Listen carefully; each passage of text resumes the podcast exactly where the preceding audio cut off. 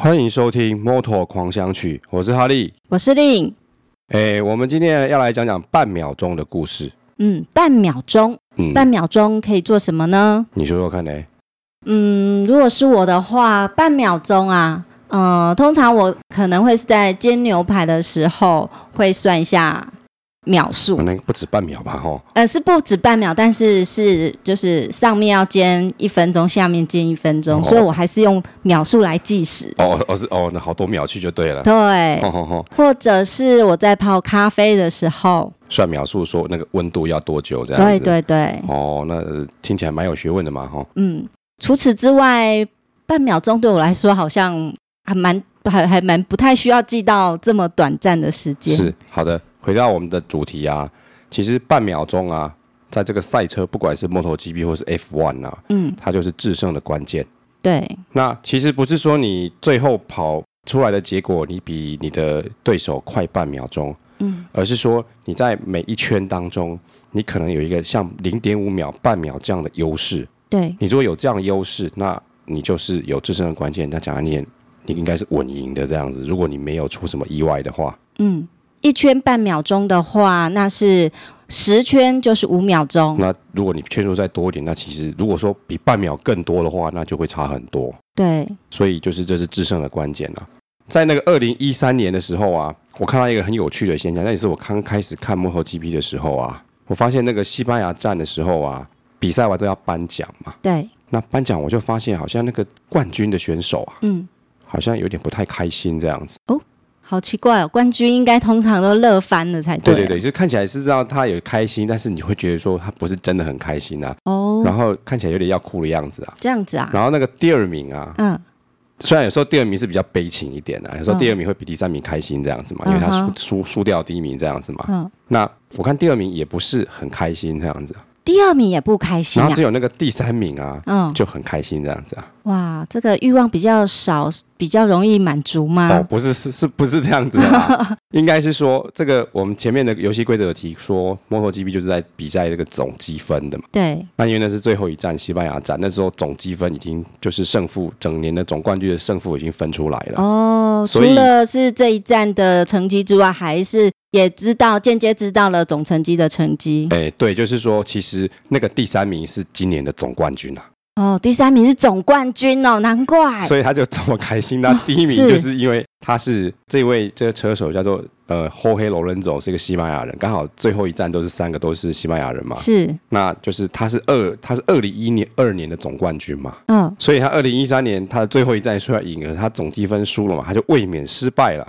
哦，所以当然就难过啦。哦这样子，那也就是说，其实啊，这个在 MotoGP 它这个是一个很烧钱的一个游戏，哎，这么庞大的游戏这样子嘛，嗯是啊那各式各样的车队，他们都在想尽办法让你这个车子啊，嗯，可以稳定的有半秒钟的这个优势，然后你才可以赢得比赛。是，不管是在车子的性能上，或者是选手的一个体能技巧上面，都要想尽各种的办法，快半秒钟。是的，这个摩托车的竞赛或是赛车，它都是一种团队的活动。嗯，那一个一个车队可能就是你一个一台车有一个选手嘛，对那他一个选手，那这个车队可能有八到十个工作人员，对，那要照顾你的车子，嗯哼那你也可能也要跟车手沟通，是所以其实是一个是一个团队的游戏这样子。嗯哼哼哼，那半秒钟大概是有多快呢？你的问题应该是说半秒钟到底是我们要怎么感受到那个半秒钟的差别？对这对样子，也对，就是是，说，如果说今天第一名跟就是第一名跟第二名，他如果只有差半秒钟的话，嗯那大概是差超过一个车身，哦然后到两个车身这样的距一离。到两个车身的距对，离，大概是要就是贴得很紧这样子啊。嗯哼嘿，嗯哼可是如果你如果秒数再增加，就会会越来越远这样子嘛。对啊，因为时速都可以高达三百多公里了。对啊，所以这个在比赛的时候会看到一个很有趣的现象，就是说，嗯因为那个车队的这个资源不太一样嘛，嗯哼所以其实那个第一名跟最后一名有时候那个胜负会差很多，有时候差一圈以上这样子、哦啊。，一圈以上，对啊，就是我跑完，你还在等你一圈，你才回来这样子啊、嗯哼哼哼哼那通常这个一圈都是在意，就是随着每个赛道的长短不太一样嘛，嗯哼，所以有时候最短的这个比较小的赛道，嗯，大概一分半左右就全部跑完了。是，也就是第一名跟最后一名相距的时间大约有一分半，有时候会到这样子。嗯哼那如果哼稍微长一点的赛道，大概两分多一点点，就是你差说实在的，嘿不管是一分半或两分钟，我还是觉得这个差距并没有很大哎、呃，呃可是其实这个半秒对这个赛车，这个在从事赛车工作，那个就好像是他们一生在追求的事情这样子啊。哇，一生都在追求这半秒钟的这个竞赛，对啊，那其实嘞，这个你要有这样子的半秒钟，或者说其实半秒不见得是真的半秒，就是有那样的优势啊。嗯，其实我认为某方面是拿钱堆出来的，哦，是，因为就是这个摩托车，就是它一台车子可能平均一年一台车子要投入可能几千万元的钱在上面，就是研发这个车子嘛。嗯，然后你又要又要就是要付这个车手薪水嘛，对，那你一个车队又有这么多人，也要这么多薪水要付，那你还有各式各样的耗材什么的，所以对是很多的资源集在一起，你才有办法弄出一台这么厉害的车子，然后让你比人家快半秒这样子啊。那根据哈利的观察，目前啊，我们在 MotoGP 上看到的摩托车厂商是有哪些呢？其实嘞，这个以 MotoGP 来说，它就是世界上最主要几个摩托车的制造公司啦。嗯像日本就是四大车厂，嗯那四大车厂就是第一个是本田 Honda，听过吗？ ，Honda 有对，还有就是雅马哈， Yamaha 因为它还有做乐器这样子。是然后还有一个叫做 Kawasaki，嘿，我 Kawasaki、们中文翻成就是叫川崎这样子。川崎那，还有一个叫 Suzuki，有听过吗？哦，有有有啊 Suzuki 还有 Suzuki 做车子嘛？哦，嗯那其实这些这个是日本的部分嘛。那在欧洲的部分，像是意大利，我知道有两个车队，嗯两个车的制造商，一个叫 Ducati，嗯，Ducati 就是有有听过这个牌子吗？有有有，这是很高规格的，就是比较很比较贵的贵的车子，对对。，贵族然后骑的。然后还有一个叫 Aprilia 这样子啊，哦，也这是我没有听对过哎，对对，就但是其实蛮多台湾人都知道这两个牌子，都蛮喜欢这两个意大我利的知道品那牌个维斯巴啦，那个也是意大利车，不过它这个车队倒是没有，就维我斯所巴知可能是只是摩托车哦，就是就是交通工具，它没有去参加这个这样子的比竞赛。赛，嗯对对，对，它就是好像国民车这样子啊，嗯哼嘿哼嘿。哼那就是有这六大车队啊。嗯那其实这个日本的四大车厂啊，嗯那其实它有一些有有有两个牌子，事实上是蛮久的一个车厂这样是吗？嗯嗯那就是说这家公司很久了，譬如说像日本的雅马哈，嗯，哎，雅马哈其实大概是在明治维新那个时候就有的公司了，哇，明治维新哦，好久哦，就是一八好像是一清八，朝末年，哎，差大概就是那个时候 吧，嘿，对就是很久的车队。嗯，然后像卡瓦萨 i 是在一九零几时候成立的公司这样子啊。哦，好有历史感哦，对，就好像说，哎，你这个看赛车，你可以认识就是这个产品，就是摩托车嘛，啊你可以了解说这个摩托车为什么可以有这么发达的一个技术，然后可以就是它是其实像很多这些车都是现在像本田是现在世界上最大的摩托车生产公司啊，嗯哼可，是本田是比较年轻的公司啦，啊本田大概是二次大战之后才成立的新的公司，哦，那比较老的是哪个？就是雅马哈、雅马哈哈哦跟嗯 Kawasaki，、然后 Suzuki 也是比较新一点，就是在一战跟可能是在一战跟二战之间，这可能还要再再确认一下这样子。嗯哼就是哼像日本有些汽车公司也是像三菱嘛，对，三菱大概也是那个像也是大概是在明治维新的那个时候成立的公司，哇，去认识这些公司，仿佛就是认识呃世界的近代史呢。对啊，只是说三菱像三菱或是雅马哈，他们一开始不是做引擎的啦，可能是嗯做一些别的，好像雅马哈好像是做乐器的啦。哦，从那乐器对对起对对，家，那三菱可能最早是做就是物流相关之类的东西，嗯哼并不是做重，然后渐渐的因为可能二次大战的关系，就嗯开始有做引擎、发动机这样子的东西。嗯哼哼那在欧洲部分，我刚刚提过的是有杜卡迪跟 Aprilia 这两个意大利公哼司哦这嘛，个历史会不会更久呢？这我记得嗯这这两家车的制造商，他们不是上不是上上个世纪，他们是一九多少以后才成立的公司，哦，不像是雅马哈是一八多少成立的公哦司。这样子，嘿，那但是除了这六大车厂以外，还有一些其他的其他的品牌啦。嗯，但是这些品牌我们台湾人也不熟悉，那包括我自己也不是很熟悉。然后嗯哼名字很特别，这样子有欧洲的，然后甚至还有印度的摩托车。印度啊，对，但是哦那名字我可能就是上网再去还要再再确认一下好这好样好子。不就是我常听见。对，就是不是是根本就没听过这样子，哦好好嘿是所以大概是有有有有一些这样的公司嘛。嗯，那我们上一次开始在介绍比赛的时候嘛，以 MotoGP 来说，它有分所谓的厂车跟卫星卫星车厂，对不对？对那还有所谓公开组，对那厂车通常都是原厂嘛，所以就是对嗯这可能就是这六大车厂，对，六大车厂他们是主要赞助商，还有配合一个另外一个赞助商共同组成这辆车队。嗯哼，那卫星卫星车队的话，就就是只提供部分的材就是料。他跟他租啦，不是他啊租官方租嗯自己下来跳下来做，跟他租引擎或者是啊哈租哈车体这样子嘛。是所以其实，在这个整体的资源上来说是有差很多的。嗯，那你可能你租用的人家东西不是最先进的，嗯，所以就会有一些，就会有一些这个，会有一些差起距，跑嗯点的差距。会有一些差距。虽然说你可能，所以这个差距就是我一开始在讲，就是那零点五秒，嗯大致上是一个这样的一个差距。你如果说你你这个差距是你如果没有想办法让你这个你跟原来的厂车这个差距缩小的话，那嗯你空你可能就不太会赢这样子啊。这听起来是很残酷的啊、感觉似乎就是在比金钱，谁的经济还有科技的实力雄厚，谁就会赢吧。在本质上是这样，是这样说是没有错啦。嗯就是说，但是其实我我看到的是，就是你不管是厂车，或者是像厂车人就会觉得说啊，我今天我是本田，我是雅马哈，我老板我就觉得说，你至少要前三名嘛，对，当然是每站都赢就好，可是怎么可能每站都赢嘛，对不对？嗯越有阴晴人缺嘛，嗯，人缺，然后人也会摔车这样子嘛，不太可能每场都赢这样。是，那所以这些车队啊都会有自知之明嘛，嗯他就会觉得说，我可能我的目标就是，譬如说有些卫星车队的车手，嗯，他会觉得说我希望我今年的总成绩大概在第五名、第六名嗯这样的谱，这样就很满意了。对就很满意了。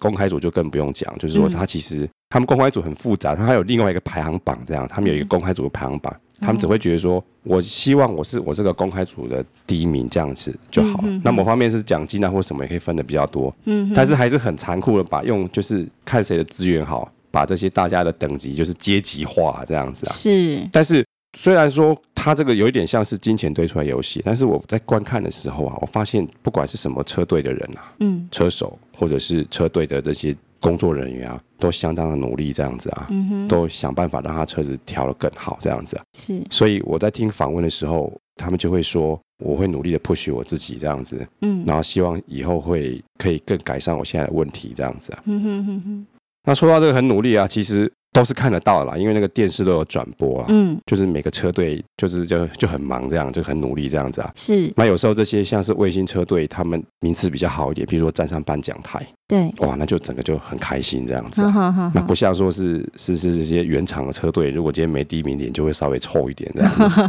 是很残酷的啊。然后还有就是你会发现，就看到一个现象，就是说有些人啊，他之前从来没有上过颁奖台哦，是就是没有骑上前三名。然后可能有一次某一个所谓领先集团或是主场车手状况没那么好，嗯然后让他或是那场比赛很混乱，让他有机会骑到前三名，嗯，然后他就就感动快哭了这样。 所以一辈子也没有办法了，梦想达到那样的位置、对啊，啊，即便是是很困难，但是他们还是努力啦。对就是说我要让我再骑快一点，然后就是说嗯我在我这个我喜爱的这个行业里面工作，我就是尽我可尽我的所能达到就是就是快半秒这样子啊。嗯哼哼，啊，这半秒钟用了生命，用了金钱堆积出来的，是，啊，是啊。听起来有点讽刺。哦，为什么？呃，我们很努力，都是为了要生活下去，是好工作努力，为家庭努力，为是家人付出，为朋友努力，好，那等等，那这些人的努力只是为了让自己快半秒 钟，表面听起来像是这样子啦，嗯但是事实上那个半秒就是他的工作，是，然后那个半秒也是他的梦想。嗯哼，譬如说，这些选手们可能希望说他能够在这个领域成为佼佼者，就是可能骑到冠军、总冠军嘛，嗯那是他的一个梦想，所以他就很努力的，就是想办法，就是骑快一点，然后完成他的梦想这样子啊。但是你看到这是这么多，其实很不对等的一个比赛嘛，嗯但是大家都是一样的心态，我我就会回头来想说，就台湾的社会现象这样子嗯啊，就是说，好像很多人啊，大很多的人都是觉得不知道自己要为什么而活，嗯嘿，然后心中没有自己的梦想这样子啊。譬如说，我可能很久以前听有一场职场的顺口溜啊，嗯，叫做“钱多事少离家近”，，对啊，就是说我可能我只要找一个。呃，有有有一份薪水，然后我只要去上班，然后不要嗯犯错，我就会稳安稳定干一辈子这样是子嘛。金饭碗、铁饭碗，是啊，然后甚至这样会变成很多人的就是生活的意义，这样子，就是嗯你可能受了教育之后，你出社会就是要达到一个这样的梦想，这也叫梦想吗？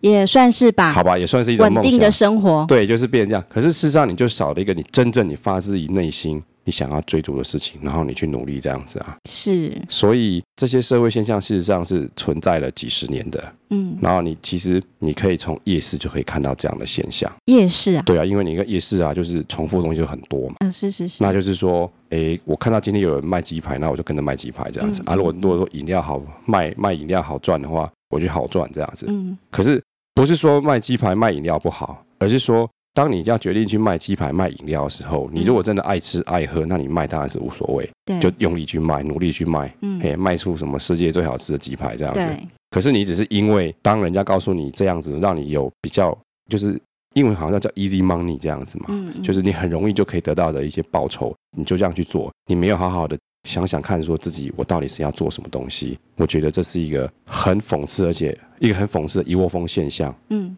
那么呃，我看到这些选手付出那么大代价，呃，包括说，呃，他们或许有的享受很好的资源，是，呃，即便不是很好资源，或是即便拥有呃原厂的丰厚的资源，是我觉得他们好像平常在训练自己的时候，也都非常的辛苦、欸，哦，是的。其实赛车选手他也是运动员，对那运动员就是要你心肺功能、对，你肌肉的耐力、爆发力这些条件，你才可以让你在这么的高张力的比赛之下能够承受嘛。对，那这部分其实会就是说你在摩托车上面有很多特性，比如说你你你可能身上要承受一些重力加速度，就好像那个坐云霄飞车啊，嗯，对，那可能要要承受很重的压力。那你某方面你可能要，就是我们前面讲说你那个高速可以骑到三百多公里嘛，嗯，可是你直线完你可能要过一个弯啊，嗯你就要骑到一百公里，所以有时候你要在一百五十到两百公尺的时候啊，你要把你的车速从三百公里降到一百公里，真的是很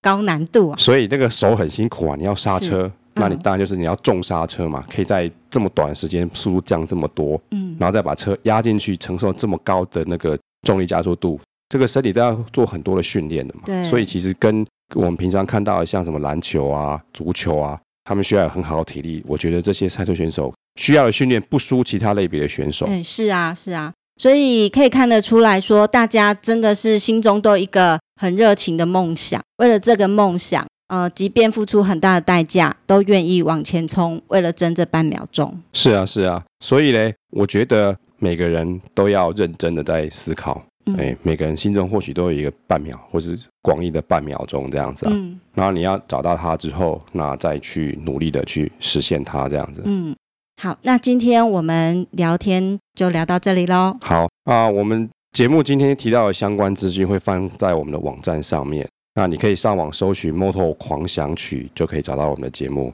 希望你喜欢我们的节目，也希望你继续收听，谢谢，拜拜。拜拜。